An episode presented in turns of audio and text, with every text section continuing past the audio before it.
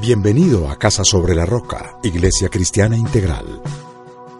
Queremos que conozcas a Jesús y tengas una vida con propósito. El 2017 es el año de la esperanza. Y hoy Dios tiene un mensaje especial para ti. Te invitamos a disponer tu corazón. Bienvenido. Hoy entonces vamos a hablar de sexo. Al respecto, entonces, como ustedes han dado cuenta, en distintos espacios yo les he compartido estudios para complementar un poco las enseñanzas. En este caso me encontré uno. Este estudio es del Journal of Sex Research y lo que plantea es cuántas veces al día piensan en sexo los hombres y las mujeres. Aquí quiero que me ayuden y me digan números. ¿Cuántas veces al día creen ustedes, creen, porque esto pues es diferente dependiendo de cada persona, ¿cierto? Pero este estudio, ¿cuántas veces al día creen ustedes que arrojó que un hombre piensa en sexo? 20. ¿Cuántos? ella abrió los ojos y aclaró que él dijo que 83. Porque yo la miré a ella y ella pensó que... Pero no, no era ella, ¿cierto? 83. Muy bien.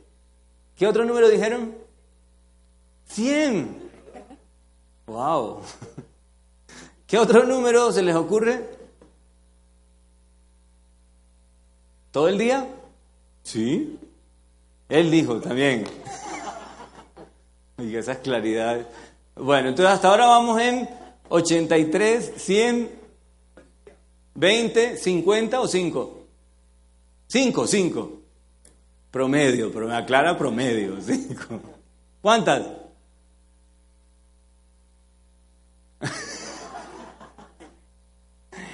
Muy claro. Listo, ahora las mujeres. Todavía no voy a contarles el resultado del estudio. ¿Cuántas veces creen ustedes que piensan las mujeres en sexo? No se vale. ¡Ah! Números necesitamos, un número. Por ahí ocho veces, ¿ok? ¿Qué otro? ¿Dos? Ahorita no dijiste que 80 los hombres. No parece objetiva. Dijo que 100 los hombres y 2 las mujeres. Bueno, ¿qué otro número? ¿Cuatro? Todo el día, dice Harold por acá. ¿Cinco también? Ah, 50.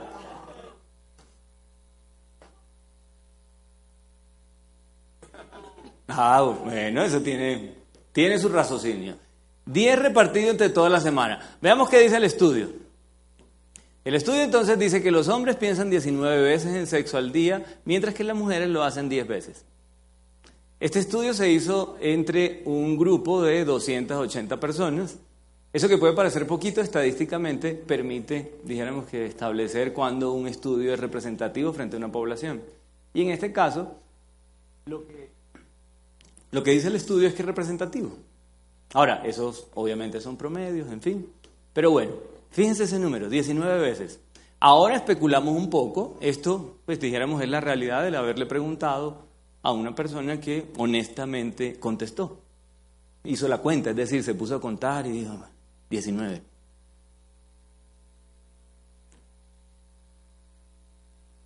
Ah, sí, de acuerdo. Puede que aquí de más o de menos, no sabemos. Pero muy buena la claridad. Ok, entonces yo quiero invitarte ahora a que hagamos un mini estudio. Este mini estudio lo vas a hacer tú en tu cabeza. ¿Listo? Tranquilo que no se lo vas a contar a nadie ni yo te lo voy a preguntar. Solamente quiero que por unos segundos tú pienses en esto. Tampoco te voy a pedir que se lo cuentes a tu esposa o tú se lo cuentes a tu esposa, no. Solamente quiero que pienses en eso por unos minutos. Y digo unos minutos porque es necesario realmente hacer memoria e ir hacia atrás y de pronto pensar, ¿cuántas veces al día pienso yo en intimidad con mi cónyuge? Bueno, te voy a contar y me voy a quedar callado para que tú puedas realmente pensar.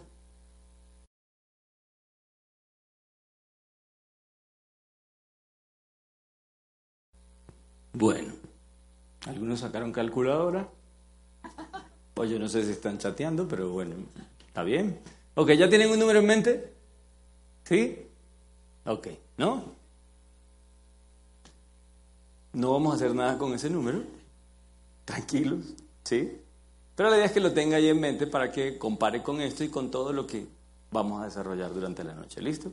Simplemente es un número que la idea es que luego al final usted nuevamente lo piense y después de pensarlo al respecto de pronto decida orar, bien sea para que aumente o disminuya, pero que haga algo con ese número, ¿sí?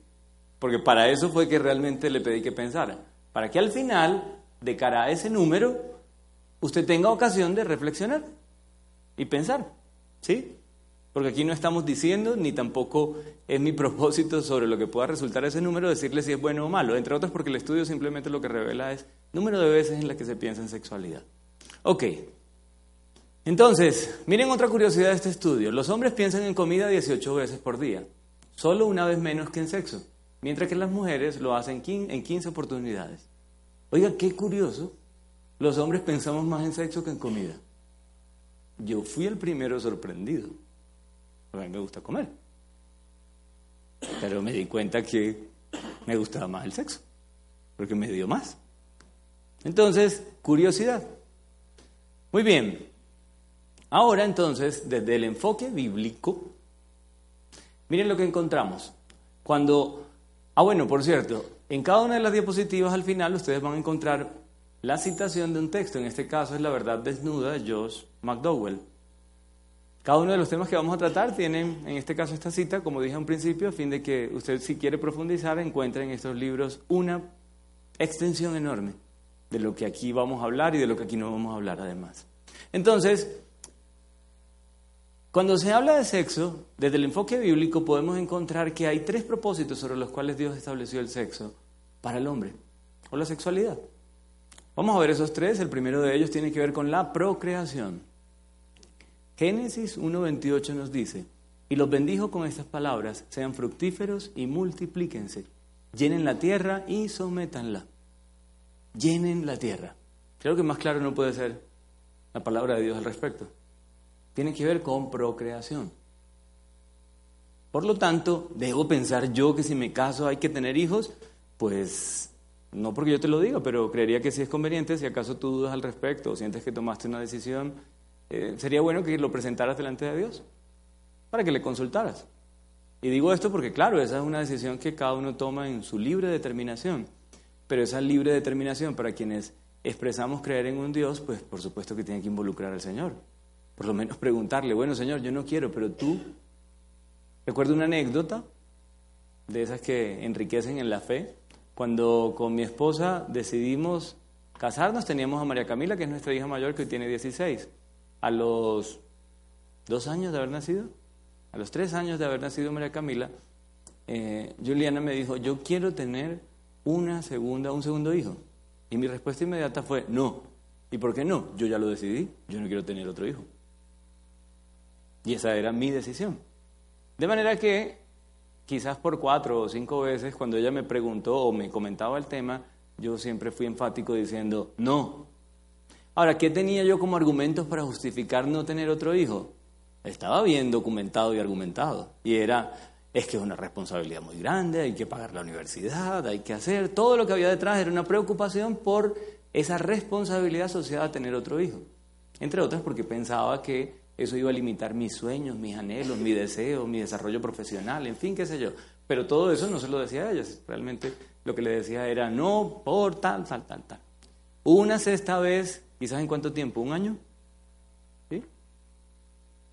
Que me volvió a decir nuevamente acerca de, ¿por qué no tenemos otro hijo? Yo quiero, mira que tú, en tu casa, ¿cuántos eran? Cuatro. Bueno, nosotros éramos tres.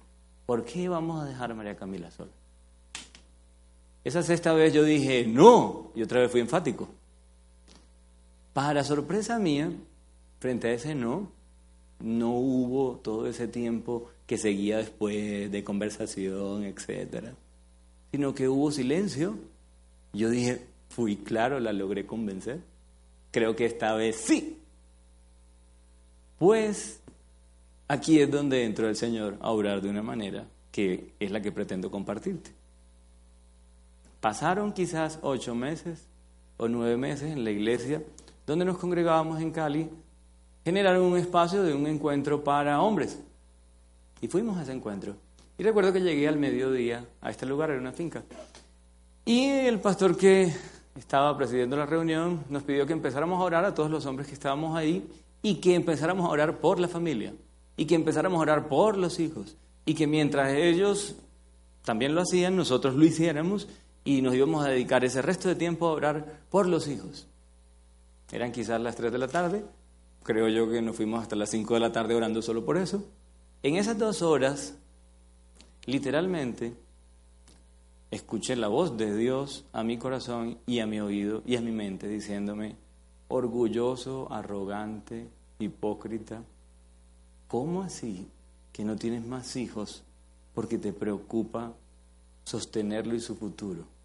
Se te olvida que soy yo el que realmente está detrás de los hijos. Este es el momento de tener tu segundo hijo.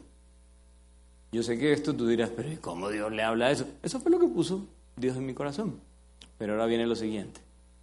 Pasó el encuentro, sábado, domingo, regresamos a Cali en ese entonces, tipo 5 o 6 de la tarde. Me encuentro con mi esposa, porque estaban todas las esposas en espera de que llegaran los esposos. Ok, nos saludamos. ¿Y cómo te fue? Me preguntó.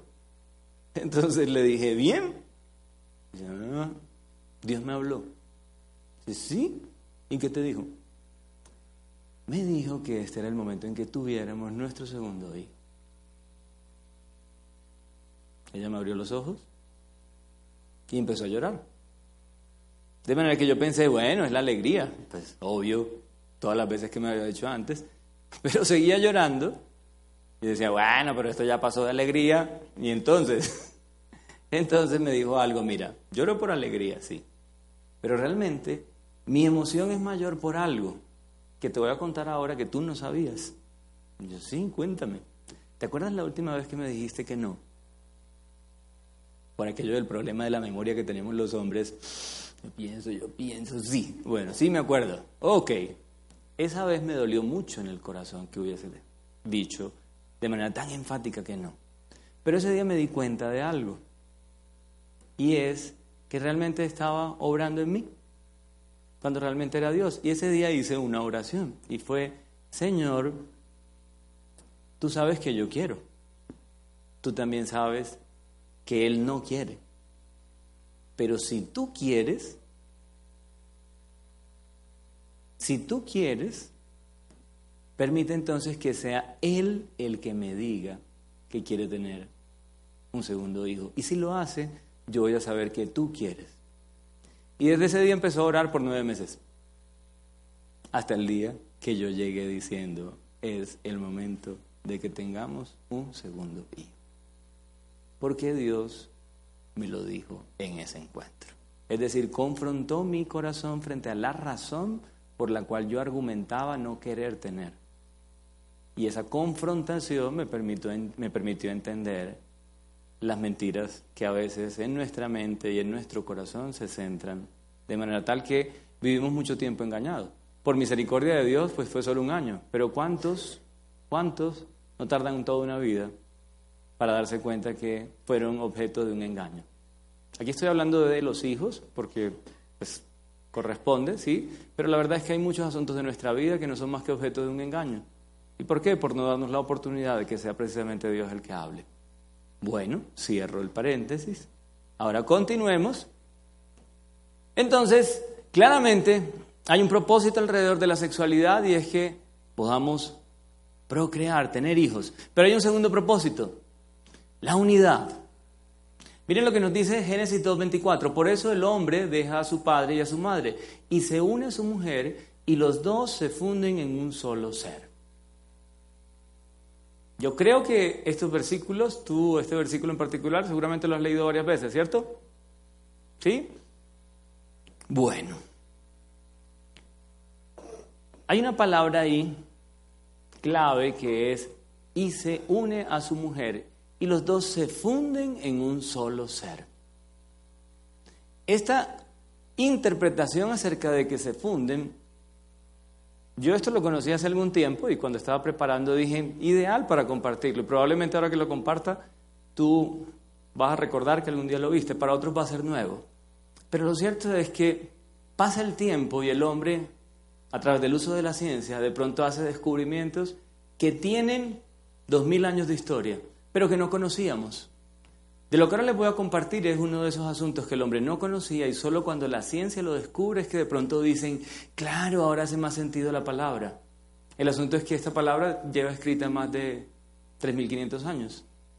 De manera que lo que la ciencia hoy descubre, pues lo que nos debe animar es, mira, aún lo que no descubra la ciencia debes tener la certeza de que si está escrito, es verdad. Pues resulta que la ciencia hace ya varios años, 10 años, descubrió una hormona, más de 10 años, que se llama la oxitocina. Y no la descubrió, sino más bien empezó a entender qué producía la oxitocina en el cuerpo del hombre y la mujer. Y en particular, ¿qué descubrió esta hormona? Incluso la nombraron la hormona del abrazo. La hormona del abrazo. Ya solo con ese nombre, dijéramos que uno puede inferir que tiene que ver algo con estar cerca el uno al otro. Pues resulta que lo que descubrieron es que esta hormona, cuando un hombre y una mujer tienen una relación sexual, el cerebro empieza a producirla en cantidades no habituales. E incluso antes de la relación sexual, es decir, en el momento previo de la relación, en el momento donde se produce la excitación previa a la relación, ya se empieza a producir oxitocina. Y el propósito por el cual, o más bien lo que produce entre ambos esta hormona, es un anhelo y un deseo de estar cada vez más juntos.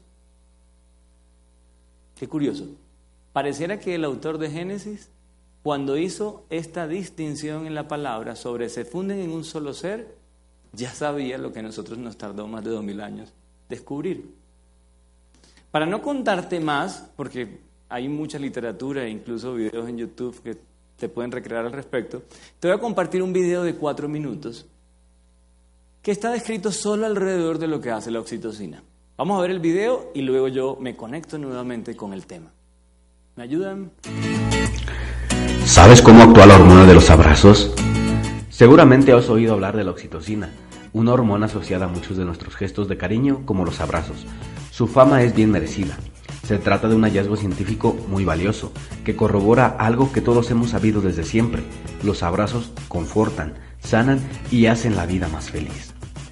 Hace unas décadas se descubrió que cuando las mujeres dan a luz, segregan fuertes cantidades de oxitocina. Esta hormona atenúa el dolor del parto y en cambio facilita que aparezca un sentimiento intenso de afecto por el recién nacido. Se traduce en deseos de abrazar, de dar besos y de acariciar.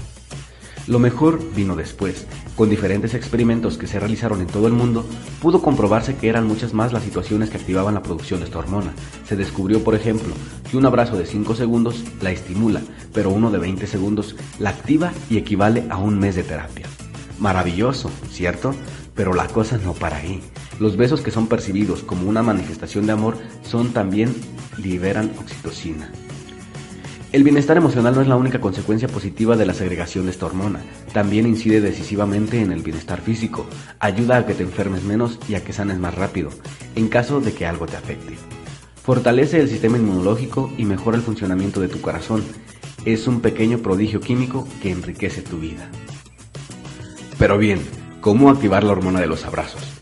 La oxitocina es una hormona que se activa fundamentalmente a través del contacto físico, se libera fácilmente a través de los abrazos y los besos, pero también responde a otros estímulos como una palabra afectuosa o incluso una simple palmadita en el hombro.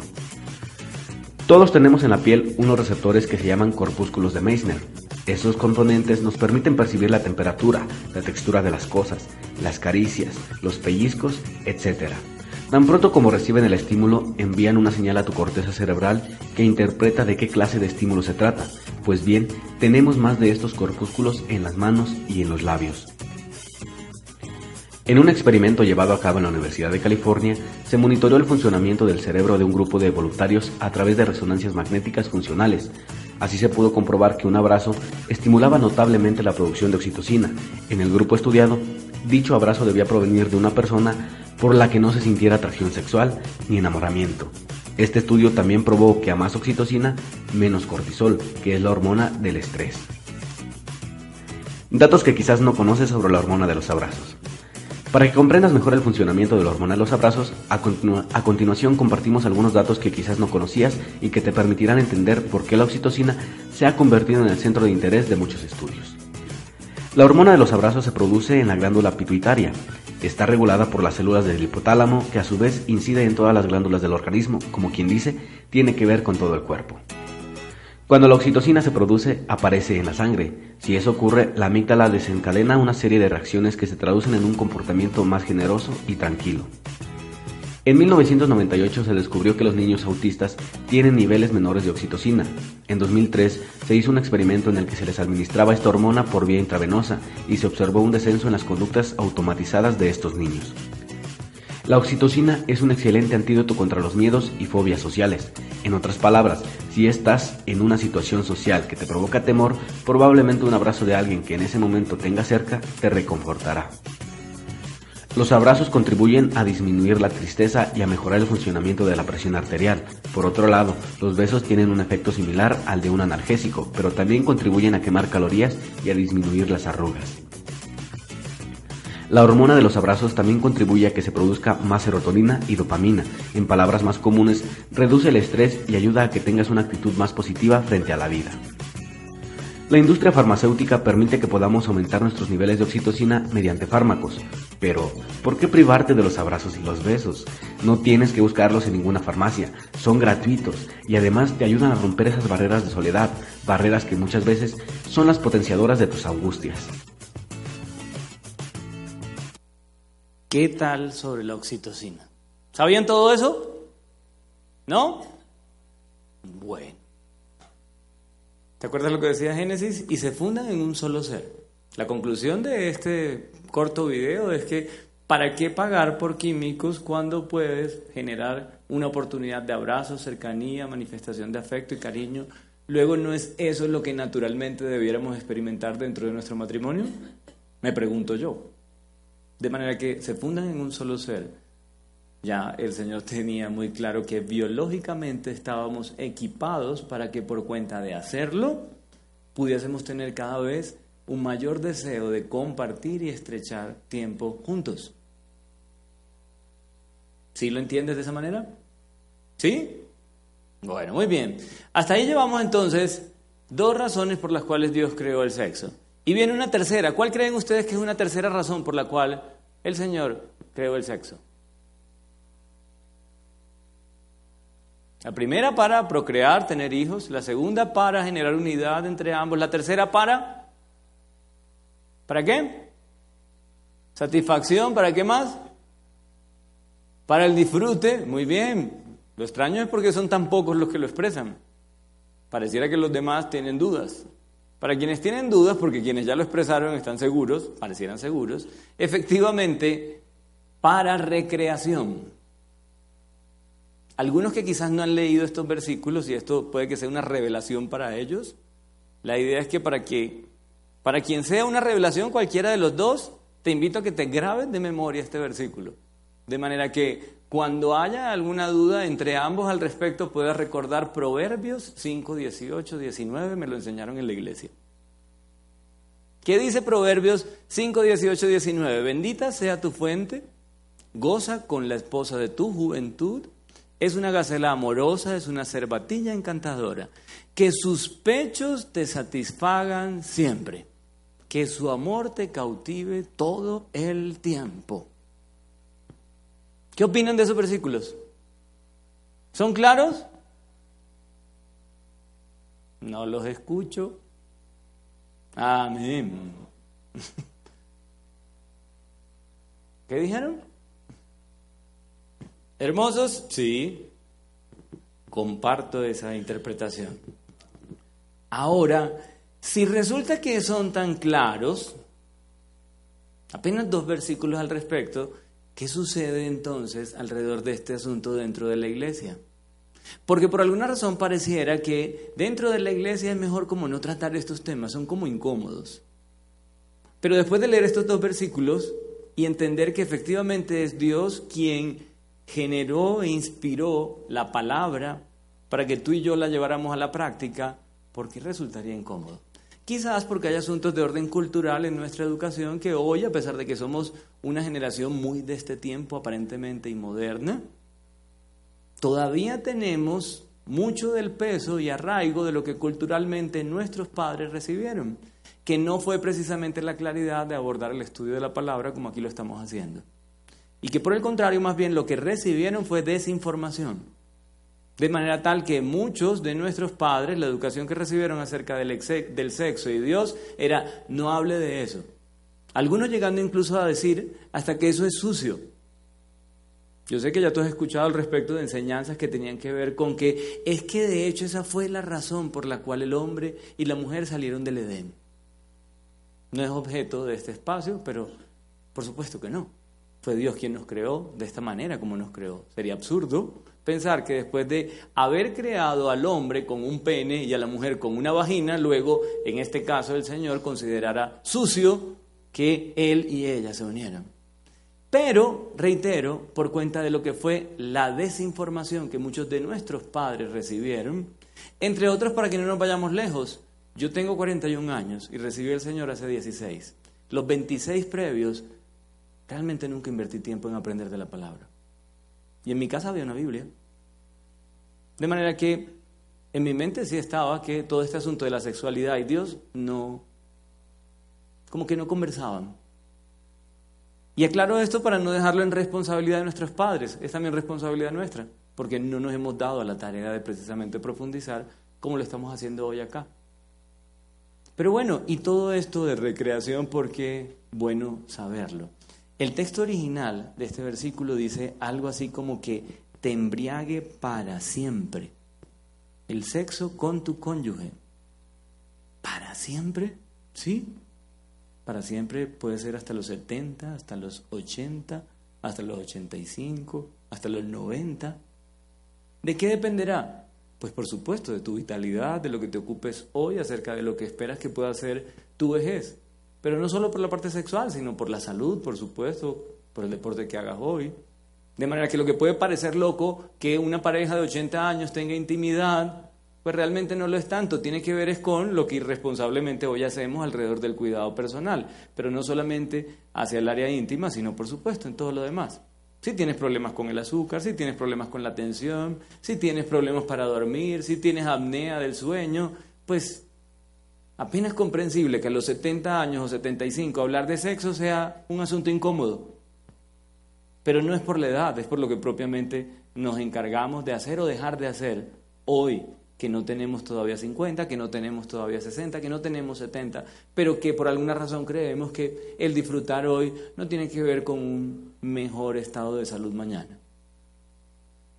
Entonces, vamos a ver ahora un video, pero antes de este video, de cara a lo que significa la recreación, hay algo muy curioso. Hay un estudio otro estudio, en este caso lo hizo el USA Today, alrededor de quiénes disfrutan más hoy su intimidad con su pareja.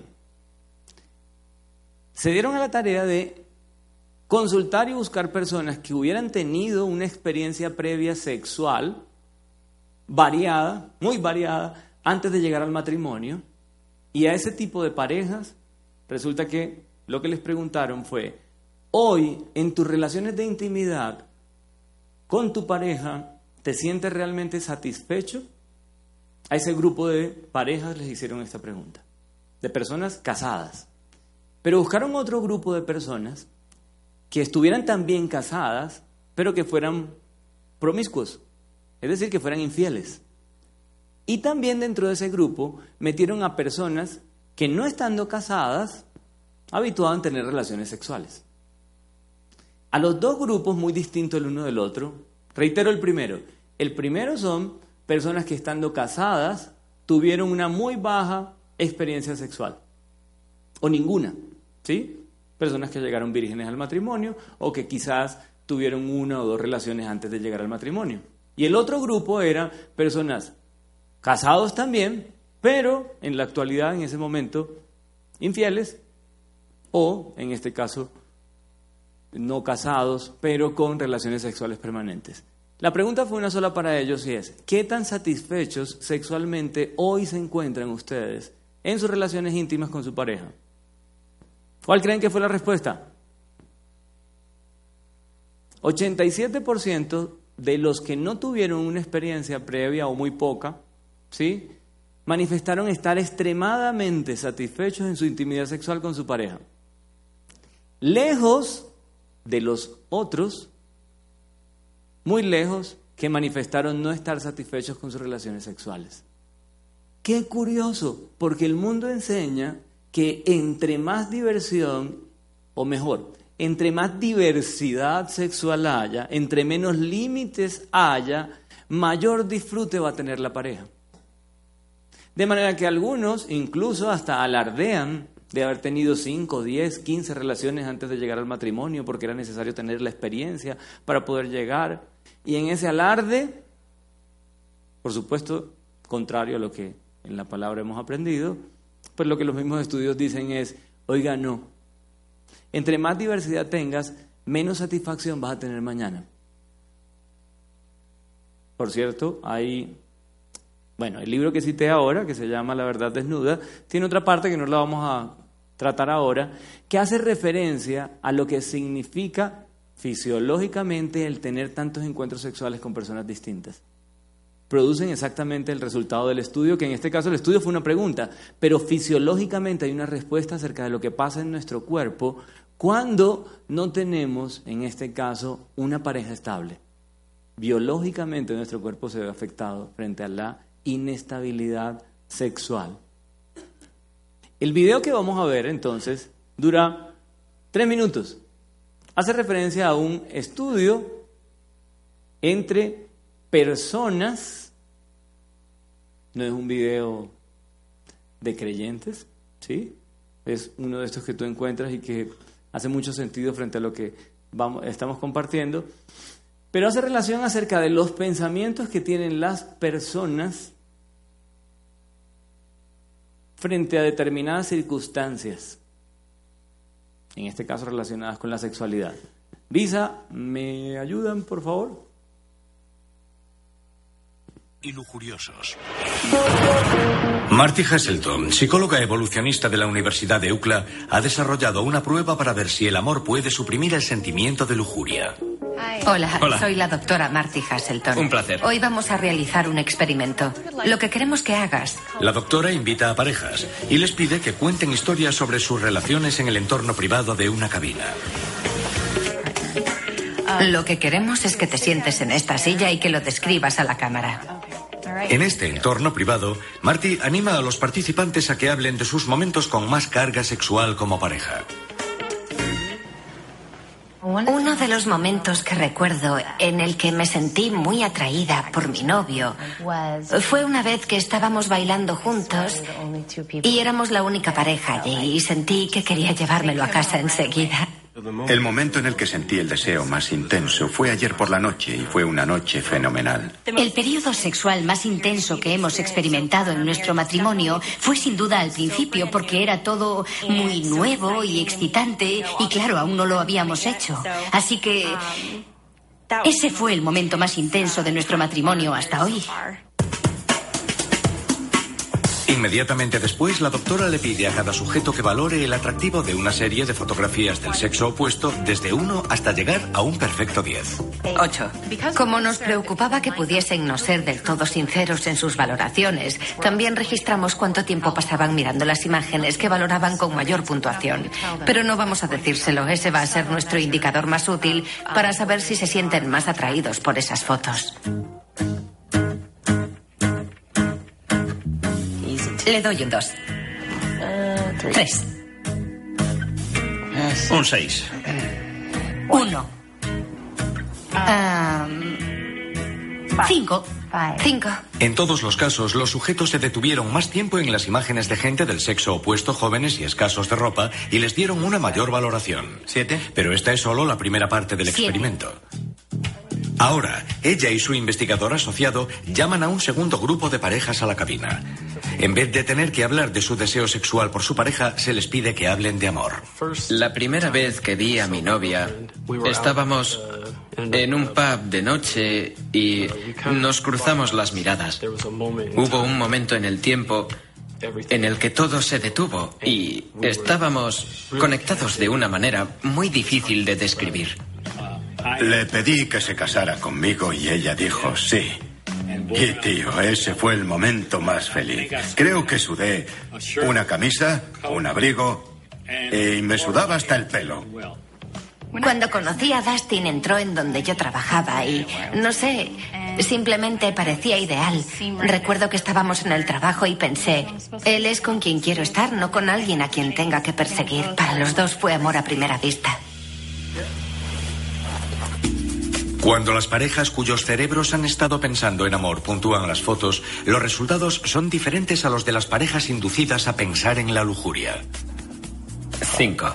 Hemos visto que cuando los hombres tuvieron que hablar de amor, había una mujer muy atractiva que llevaba un bikini y tenía una pose sensual.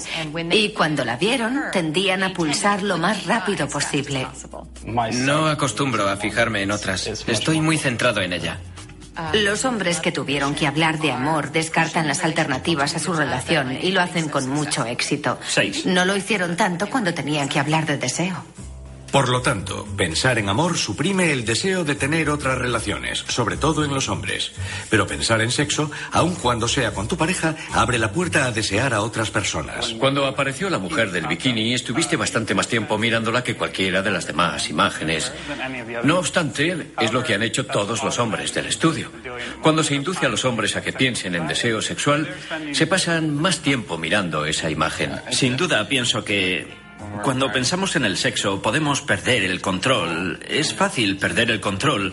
Eh, puedes buscar a cualquiera y... En ambos casos sientes una emoción muy positiva hacia tu pareja, pero solo en el caso del amor te ayudará a defenderte de las alternativas a tu relación.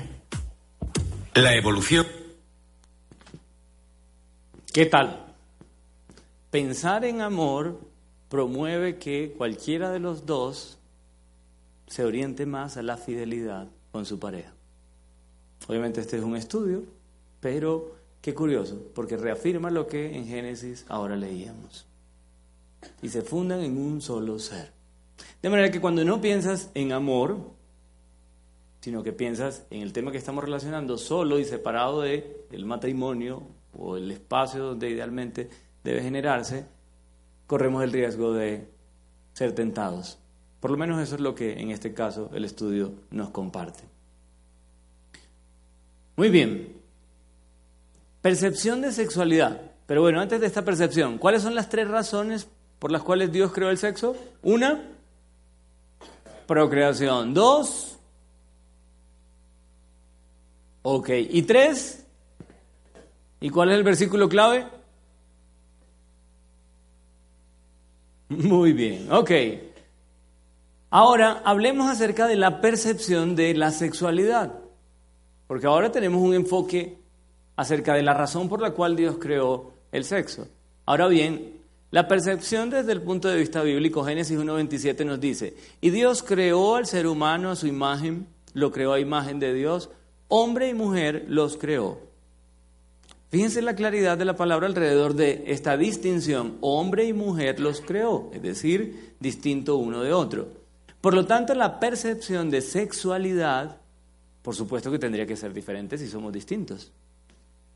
El primer caso de interpretación, las mujeres, cuando se habla de percepción, tienen un sentimiento de utilización si no hay una conexión emocional. ¿Qué significa esto? Si nosotros como hombres buscamos intimidad, pero previamente no hemos tenido la oportunidad de tener una relación adecuada con ellas, entiéndase respeto, trato, preocupación. El solo buscarla para ese momento genera en ella esta percepción de utilización. Porque si emotivamente ella no siente que hay una conexión durante el día, un interés, tiempo previo a, significa que la razón por la cual hoy está queriendo tener intimidad es un deseo físico solamente. Pero resulta que alrededor del impulso sexual una mujer siente que un impulso sexual primero viene por una conexión del corazón. ¿Y qué es esto de una conexión del corazón? Pues que el impulso sexual, que para los hombres es mucho más fácil manifestarlo, y ahora vamos a hablar de los hombres, para la mujer no es tan fácil desde lo físico, sino más bien desde lo emotivo. Tiene que haber realmente una conexión desde lo que previamente sucedió. En cuanto a los avances, es decir, al interés que yo pueda tener en un momento, en cualquier noche o en cualquier día, a querer tener esa intimidad, una mujer lo percibe como que todo está relacionado, es decir, no puedes pretender tener intimidad conmigo si tuvimos una diferencia en la mañana. Si peleamos por algo o no estuvimos de acuerdo en algo. ¿Y por qué? Porque en su mente está que es que esto no tiene sentido. Si tuvimos una diferencia en la tarde, si no me llamaste, si no hablamos, pues ¿cómo así que ahora si pretendes que tengamos una intimidad en un asunto que muy seguramente solo tu deseo por usarme y se conecta con el anterior? Que no necesariamente lo dice, pero que muy seguramente lo piensa. Y sobre intimidad, una mujer interpreta que la intimidad es más una experiencia emocional que propiamente el acto físico que como hombres podemos considerar. Ahora bien, como hombres, fíjense esto, en interpretación, nosotros, si por cuenta de buscar entender o lograr un espacio de intimidad con nuestras esposas, somos rechazados, nos llegamos a sentir menos masculinos, entiéndase nuestro orgullo, nuestro ego se afecta y de esa manera presentamos resistencia, es decir, rabia, molestia. No nos gusta que nos rechacen. Distinto al tema de la emoción o la conexión con otros eventos del día. Pero de cara al impulso sexual, nosotros, más que una conexión emotiva, alrededor del deseo sexual, lo encontramos motivados por nuestra vista. Es decir, al margen de que hayas tenido una diferencia, una molestia, al margen de que te haya generado la pelea más incómoda en la mañana o en la tarde, si resulta que en la noche, por alguna razón, desde tu vista, tu mente, observaste algo que te pareció en tu esposa atractivo, tú de inmediato desconectas todo lo anterior y dices, eso no tiene que ver con. Hombres, ¿sí pensamos así? Absolutamente. Muy bien. Desde la intimidad nosotros lo consideramos entonces como una experiencia física. Una experiencia física de mucho agrado, mucho disfrute, pero que no tiene que estar conectada con lo emocional. Fíjense entonces si estas diferencias existen y son tan claras y cada uno podrá validar qué tan prácticas en su caso corresponden, lo que debiéramos entonces ocuparnos, que es parte de lo que vamos a hacer ahora, es acerca de entender mejor cómo cada uno percibe esta intimidad, para no pretender cambiar al otro, sino para que a partir del entendimiento procuremos generar precisamente un mejor acercamiento del uno hacia el otro. ¿Me hice entender? Bueno, muy bien. Ahora, ¿Cuál es la reacción frente a la no satisfacción? Es decir, lo anterior es simplemente para conocer y entender un poco más.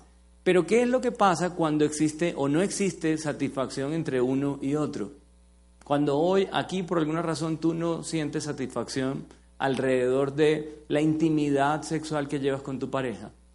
Mira lo que encontramos 1 Corintios 7, 3, 4, el principio bíblico detrás, nos dice, el hombre debe cumplir su deber conyugal con su esposa e igualmente la mujer con su esposo. La mujer ya no tiene derecho sobre su propio cuerpo, sino su esposo. Tampoco el hombre tiene derecho sobre su propio cuerpo, sino su esposa. La palabra es clara en cuanto a los derechos del uno y el otro y podemos interpretar que estamos en igualdad de condiciones, ¿cierto? Pero mira lo que sucede entonces cuando esto no se cumple. Reacciones comunes.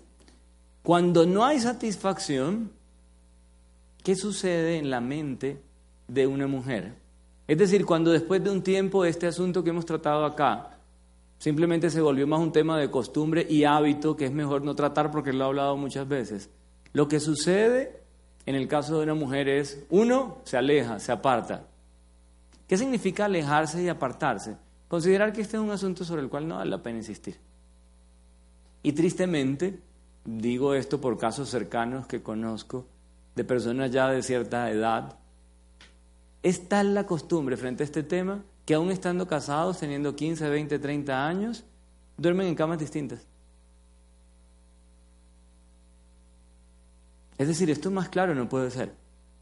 Por supuesto que no te voy a preguntar si tú aquí estás durmiendo en una cama separada a tu esposa, pero si lo estás haciendo, bien vale la pena que hablen del tema luego, por lo menos por lo que aquí se trató, porque no hace ningún sentido, más con lo que ahora hablamos acerca de la oxitocina. Entonces, ¿qué sucede desde la mujer cuando no hay satisfacción? Se aleja, se aparta. Segundo, no se siente preparada para tener una relación.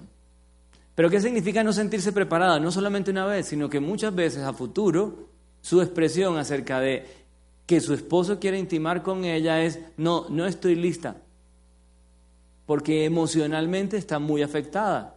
No es cuestión entonces de estar lista un día. Pueden pasar semanas, meses en los que simplemente no esté lista. Y tres, es probable que caiga en adulterio. ¿Cómo así? Claro, porque si como describimos ahora, efectivamente Dios creó la sexualidad, en este caso para que pudiésemos recrearnos y satisfacer lo que biológicamente Él creó, pues si tú como hombre, si yo como hombre, no nos encargamos de, en este caso, abordar asuntos desde lo emocional, puede que efectivamente se haya alguno que quizás no con el interés sexual, pero de pronto porque es un vecino, es un amigo, el solo hecho de que converse permanentemente con ella, el solo hecho de que la escuche, el solo hecho de que muestre interés en asuntos, y reitero, puede que no sea con un interés sexual, sino sea simplemente alguien cercano con quien ella puede hablar, lo más seguro es que después de un tiempo ella, al hacer la comparación con quien es su esposo, termine dándose cuenta de una gran diferencia entre aquel que no teniendo un matrimonio con ella muestra más interés en escucharla, en interpretarla, en aconsejarla. Por lo tanto, el adulterio puede ser una opción. ¿Qué pasa con los hombres frente a la no satisfacción? El hombre tiende a aislarse, se aleja emocionalmente, es decir, busca un, pretexto. Muchas veces puede ser el trabajo, el estudio, para en últimas caer también en adulterio. Cuando no hay satisfacción sexual entre la pareja, estas opciones es importante que las tengas presentes. Porque es deber y responsabilidad de cada uno de nosotros abordar estos asuntos y no subestimarlos, como tristemente hasta hoy muchas parejas lo han hecho. Ahora, ¿cómo satisfacer entonces las necesidades de mi esposa? Esto va para los hombres. En la siguiente diapositiva vamos a hablar de las mujeres. Pero aquí la idea es que tengamos un ejercicio de reflexión práctico. Y lo primero es, ¿cómo satisfacerlas desde el punto de vista bíblico? Primera de Pedro 3.7, la parte A nos dice, de igual manera ustedes, esposos, sean comprensivos en su vida conyugal, tratando cada uno a su esposa con respeto, ya que como mujer es más delicada. Oiga, pero ahí no hay nada del contacto físico. No, es que ya describimos cómo una mujer se conecta emocionalmente con su esposo. Y el Señor nos conoce tan bien que fíjense la instrucción que nos da a los hombres. No tiene que ver con el contacto físico. Dice, sean comprensivos en su vida conyugal, tratando a sus esposas con respeto, con respeto. Wow, o sea que solo haciendo esto yo puedo propiciar que mi esposa tenga mayor interés en intimar sexualmente conmigo. Sí, pues eso dice la palabra. Hombres, los voy a invitar a que consideremos esto. Uno, reconocer sus faltas ante Dios. ¿Qué faltas? Alrededor de cómo tratas tú a tu esposa. Alrededor de cómo trato yo a mi esposa. Dos, reconocer que necesitas ayuda. Quizás esto es uno de los asuntos más difíciles, porque el orgullo nuestro es tal que muchas veces nos lleva a ni siquiera reconocer que tenemos un problema. Es decir, soberbia y orgullosamente decir, no, pero lo mío no es tan grave, yo no. Pues esos serán otros, pero yo no. Tercero, su matrimonio puede ser mejor ante Dios. Si crees que de verdad tu matrimonio puede ser mejor ante Dios, este espacio, este tema es propicio. Me refiero al de la sexualidad. Porque parte de que sea mejor tiene que ver con cómo está tu vida sexual hoy. Ahora, ¿qué debemos tener en cuenta? Uno, escuchar más. ¿A quién? A tu esposa. Dos, ser comprensivo. Ahora, escuchar más no es fácil. No es fácil, pero hay que hacer el esfuerzo. Ser comprensivo, hacerla partícipe, dejar la crítica y el sarcasmo. Quiero que hagamos ahora algo, y es un autodiagnóstico. Ese autodiagnóstico quiero que lo hagas con tu pareja, pero de la siguiente forma. Tu esposo, bueno, primero pregunto, ¿desean hacer el autodiagnóstico? ¿Hombres? ¿Sí? Los que no movieron la cabeza, asumo que sí. Y si no, pues igual les van a dar un codazo, así que mejor digan que sí. Bueno, muy bien. Entonces, miren lo que vamos a hacer. Mujeres, ustedes tranquilas, que ustedes solamente tienen que responder con monosílabos, es decir, sí o no. No tienen que contar una larga historia alrededor de la pregunta que le van a hacer. ¿Fui claro con lo que dije? ¿Qué es lo que van a contestar las mujeres? No, no, sí señor. ¿Qué van a contestar las mujeres? Sí o no. Bueno, tenemos que entrenar eso porque si no se nos va más tiempo, ¿listo? Entonces, hombres, miren lo que van a hacer. Usted le va a hablar al oído a su esposa. ¿Y qué le va a preguntar? Le va a decir, mi amor, ¿realmente te debo escuchar más? ¿Fui claro? Listo, te vamos a hacer lo primero, ¿ok? Vamos a ir de uno en uno. Entonces le vas a hablar al oído y le vas a preguntar, mi amor, ¿realmente te debo escuchar más?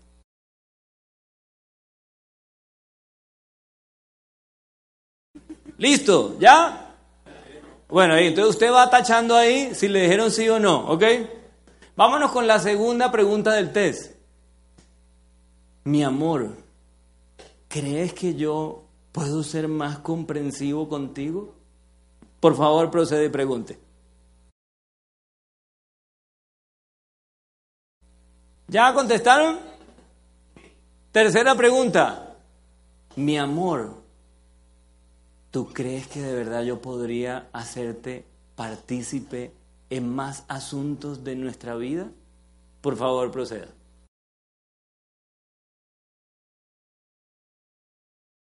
Bueno, cuarta y última pregunta del test. Creo que hasta ahora van bien, ¿cierto? Yo no le puedo preguntar las respuestas, tranquilos.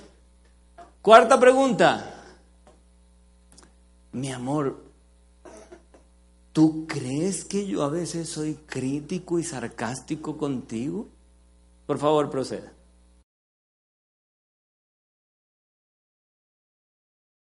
Bueno, ¿ya terminó el test? ¿Sí?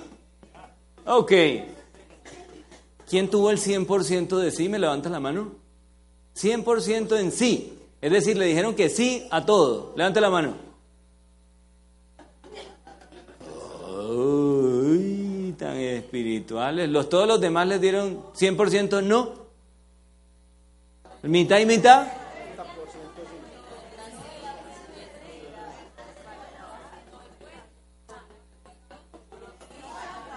Voy. A ver, voy a volver a preguntar. La pregunta que hice fue, a, levanten la mano aquellos a que les respondieron sí a todo. Levanten la mano. Es decir, usted preguntó, mi amor, yo te debo escuchar más, te le dijeron sí. Mi amor, debo ser más comprensivo contigo, le dijeron sí. Mi amor, yo te puedo hacer partícipe de más asuntos, le dijeron sí. Y por último, yo realmente soy crítico y sarcástico contigo y le dijeron sí. Ahora sí, levanten la mano los que le dijeron sí a todo.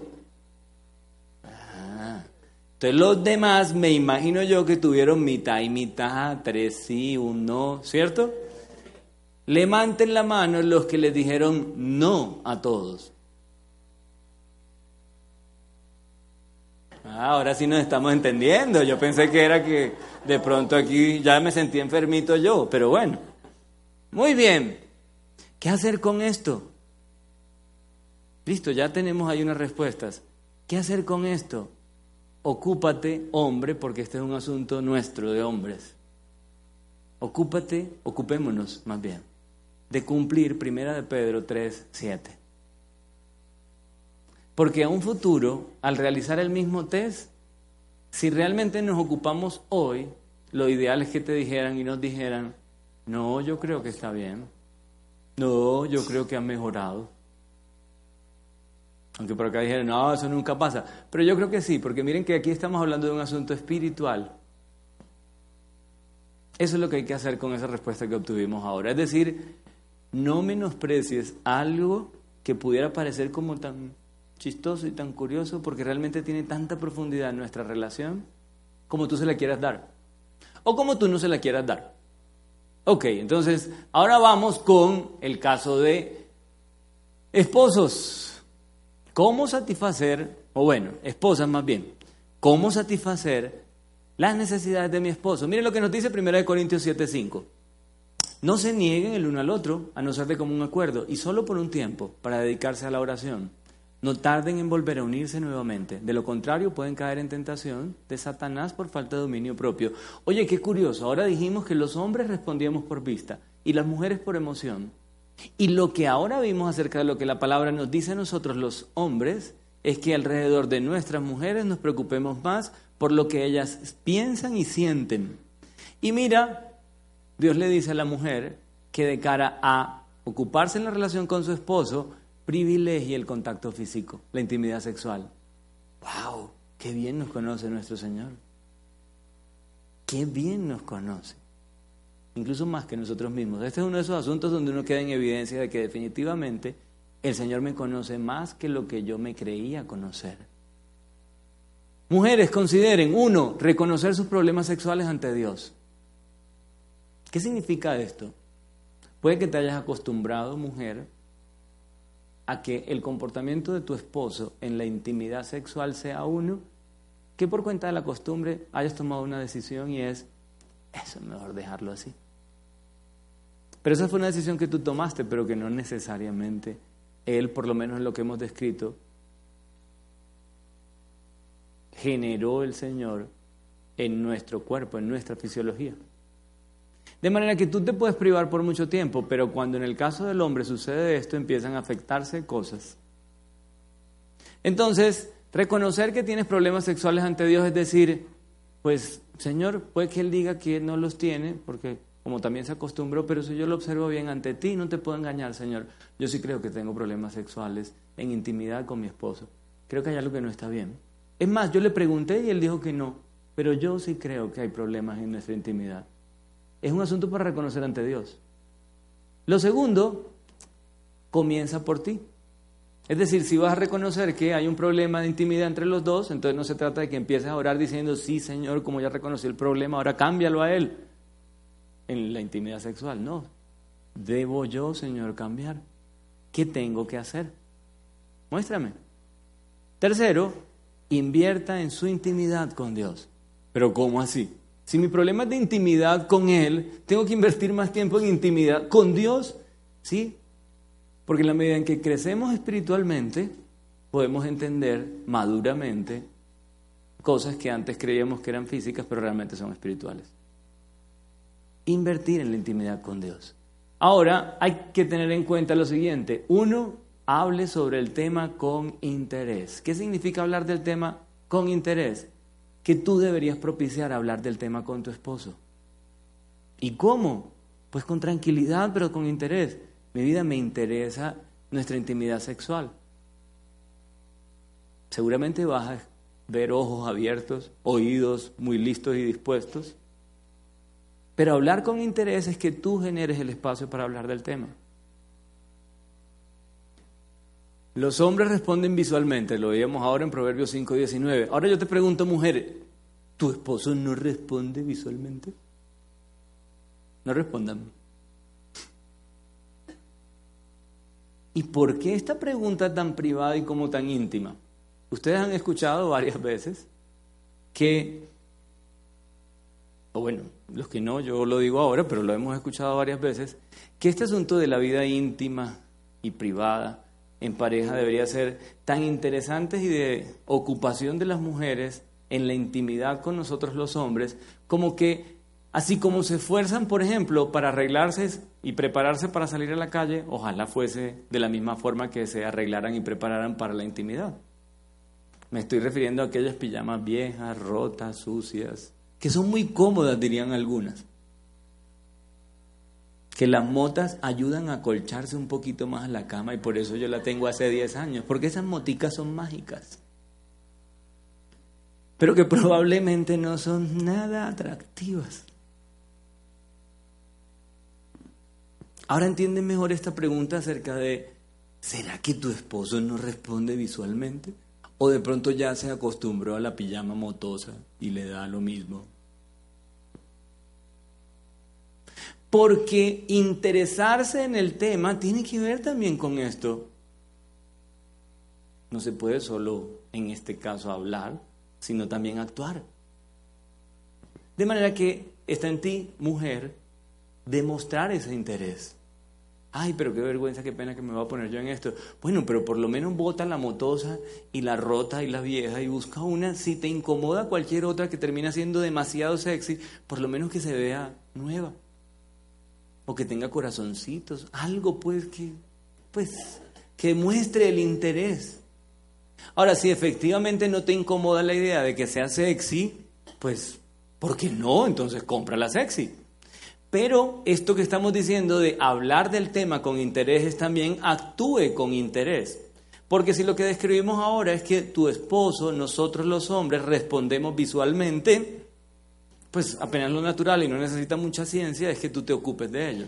Es más, aquí voy a hacer una cuña que no me pidieron que hiciera, pero que caí en cuenta ahora que había Marcela. Ay, se fue Fabio, no está paga la cuña. Pero Marcela, dinos en voz alta, ¿a qué te dedicas tú a confeccionar? ¿Y pijamas específicamente para quiénes? Muy bien. Quienes estén interesadas al final se acercan a Marcela y de manera privada cuadran con ella aquello de las motas y el cambio que pueden renovar con cierta frecuencia que termina siendo muy productivo para la relación en intimidad. Muy bien, hable el lenguaje de amor de su esposo. En este ministerio el año pasado desarrollamos un tema que se llamaba los lenguajes del amor. Si no viniste, te lo perdiste por cuenta de no estar acá, pero nos dejas tu correo al final, cuando tengas el link, porque ahí llega el link para ir a una página donde puedes descargar, ahí vas a encontrar los lenguajes del amor. ¿Y para qué es interesante saber esto? Porque si tu esposo tiene un lenguaje de amor, que por ejemplo puede ser contacto físico, es bueno que lo sepas, porque si no lo sabes, probablemente estás hablando en otro idioma con él. Hablar el lenguaje de amor de tu esposo significa también interés. Vamos a hacer ahora entonces un test de autodiagnóstico. ¿Se acuerdan lo que hicimos hace un rato? Ahora se volteó. Aquí nos vamos a dar gusto. Entonces, hombres, vamos a responder sí ¿O vamos a responder no? No vamos a decir otra cosa por más molestia que tengamos de las respuestas anteriores. ¿Listo? Muy bien, entonces, mujeres, eso, sin rencor. ¿Podemos contar con que van a responder sin rencor? ¿Sí? Bueno, sin rencor. Entonces, mujer, Tú le vas a preguntar a tu esposo, le vas a decir, mi vida, yo realmente te he mostrado interés en hablar sobre nuestra intimidad sexual en los últimos cinco años. ¿Ya lo entendió? Bueno, por favor pregúntele a su esposa.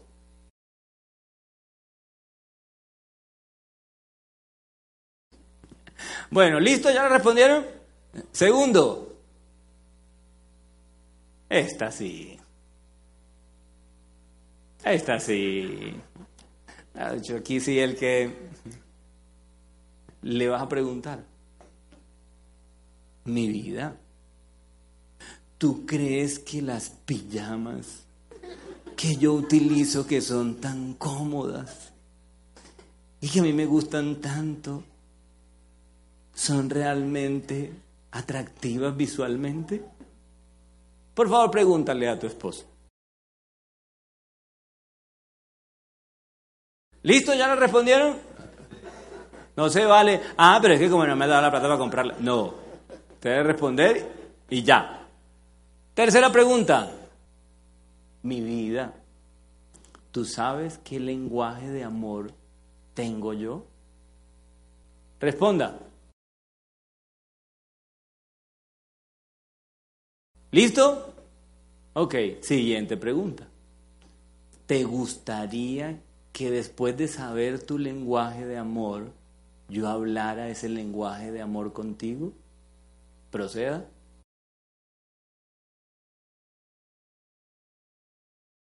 ¿Te gustaría que hablara el lenguaje de amor contigo? Pregúntale eso, ella entiende. ¿Ya? Muy bien. Como sé que algunos quedaron gringos, pues pero ¿cuál lenguaje de amor? Por eso hace un rato mencioné, desarrollamos un tema el año pasado que se llama los lenguajes del amor, que son cinco. Y cada uno de nosotros tiene un lenguaje de amor diferente. Son esas cosas que no conocemos, pero que como en el caso de la ley, desconocerlo no te exime. Es decir, eres igual responsable. Si tu cónyuge tiene un lenguaje de amor que tú no conoces, pues simplemente no te estás entendiendo en algunos asuntos de tu vida solo por eso. Entonces la invitación es al final, aquí en librería hay un libro que se llama Los cinco lenguajes del amor. Lo puedes comprar, partes ahí por primero conocerlo para luego llevarlo a la práctica. Ahora sí, ¿sí? Bueno, muy bien. Entonces, ya para cerrar, hoy es viernes en la noche, hemos recibido muchos conceptos, ¿Qué viene después de que uno aprende los conceptos? Entonces, esta diapositiva que les voy a compartir es una de esas diapositivas que usted la puede imprimir a color y pegarla en la nevera si quiere. O en algún lugar que usted considere que sea altamente visual y expuesto para... Ah, bueno, depende, ¿no? Si los niños están chiquitos, vale, pero si no, de pronto se va a ver en problemas. Pero miren lo curioso, la intimidad sexual y la salud. Miren lo que encontré. Resulta que la intimidad sexual aumenta las defensas. Previene malestares cardíacos. Besar desinfecta. Ayuda a quemar calorías. Se estiman 300 calorías por cada acto sexual. ¿Tiene problemas con el ejercicio? Mire. Curioso, ¿no? Ayuda con la incontinencia. ¡Wow! a los que nos levantamos a orinar en la madrugada. ¿Quiénes se levantan a, orinar en la madrugada? ¿No? ¿Me dejaron solitos? Bueno, yo también. Muy bien, ahí lo vi bien. Disminuye el riesgo de cáncer de mama. Reduce el estrés y la hipertensión. Contribuye a la longevidad. Increíble. Bueno, muchachos y parejas, acabamos de hablar de sexo, con fundamentos bíblicos, pero un orden práctico enorme. ¿Qué les parece si oramos? Bueno, Padre, te damos gracias esta noche por darnos la oportunidad nuevamente de estar aquí en tu casa. Hemos podido reflexionar acerca de tu palabra, pero también nos hemos podido divertir, Señor. Gracias porque tú eres un Dios divertido. Tú eres un Dios que nos conoce tan bien que incluso permites que en espacios como estos, a través de situaciones quizás jocosas, permites que nuestro corazón, nuestro oído y nuestra mente sean inquietados. Gracias, porque son tantas nuestras faltas, nuestra necedad, nuestro orgullo, que bien podrías disciplinarnos y bien lo mereceríamos. Pero tu misericordia es tal que esperas, aguardas y nos permites tener instantes como estos para darnos cuenta de algunos asuntos que no están bien en nuestra vida. Padre, te queremos pedir perdón por todo aquello que de manera voluntaria o involuntaria en nuestra relación de pareja hasta hoy hayamos hecho. Quizás hemos subestimado el rol que como esposos y esposas estamos llamados a tener dentro del matrimonio. Te pedimos perdón por esto. Porque el no conocer lo que tu palabra dice no nos exime, Señor, de la responsabilidad que significa asumir las consecuencias. Padre, tú conoces muy bien la intimidad que como pareja cada uno de quienes están acá hoy tienen. Tú conoces muy bien, Señor, lo que hasta hoy quizás son luchas en la mente, en el corazón, que algunas mujeres tienen. Y también, Señor, algunos hombres. Tú conoces perfectamente algunas decisiones que en el pasado se tomaron sobre la intimidad sexual y que hoy algunos pueden sentir o creer que ya son asuntos que no se deben volver a tratar. Quizás algunos creen, Señor, que su intimidad sexual es un asunto del pasado cuando estaban más jóvenes. Y hoy, Dios, por lo que observamos en tu palabra, que declaramos como cierta y que creemos que es verdad, nos damos cuenta, Señor, que en tu palabra no habla de un límite de edad para el disfrute en nuestra intimidad sexual. Por el contrario, cuando leemos tu palabra, Señor, recordamos claramente que Abraham, que Moisés, tuvieron intimidad sexual con sus esposas, en salud, en vigor, bendecidos enormemente por ti. ¿Por qué habría de ser distinto para nosotros, Señor? ¿Por qué? Tal vez por nuestros pensamientos equivocados, nuestra interpretación errónea. Ayúdenos como hombres a poder afianzar y llevar a la práctica esto que hoy hemos aprendido alrededor del respeto, alrededor del cuidado de nuestra esposa. Ayúdale, Señor, a las mujeres que hoy están acá, a que también puedan entender lo que tú a bien hoy nos enseñas a través de tu palabra sobre tener un mayor interés, sobre preocuparse y ocuparse alrededor de abordar asuntos quizás jocosos como los que hoy hablamos acerca de la manera en la que se visten en intimidad, pero que pueden producir, Señor, tanta alegría en esas pequeñas cosas como que empiecen a suceder cambios en la intimidad de cada una de las parejas que hoy están aquí, Dios. Gracias porque nos permites reírnos mientras aprendemos, pero permite, Señor, que este no sea un conocimiento más que con el tiempo simplemente se pase por alto. Por el contrario, ayúdanos a entender que lo que hoy tratamos acá es parte de lo que tú quieres, Señor, que sea afianzado en nuestro matrimonio. Para que precisamente después de mucho tiempo y muchos años, podamos dar testimonio de lo que tú haces en el corazón y en la vida de quienes se disponen. Ayúdanos, Señor, a entender que nuestra intimidad sexual también es espiritual y que tú deseas, Señor, que sea la mejor para nuestros matrimonios. Ayúdanos, Dios, a llevar a la práctica esto que hoy hemos escuchado Permítenos, Padre Celestial, ser obedientes en aquello que hoy hemos recibido.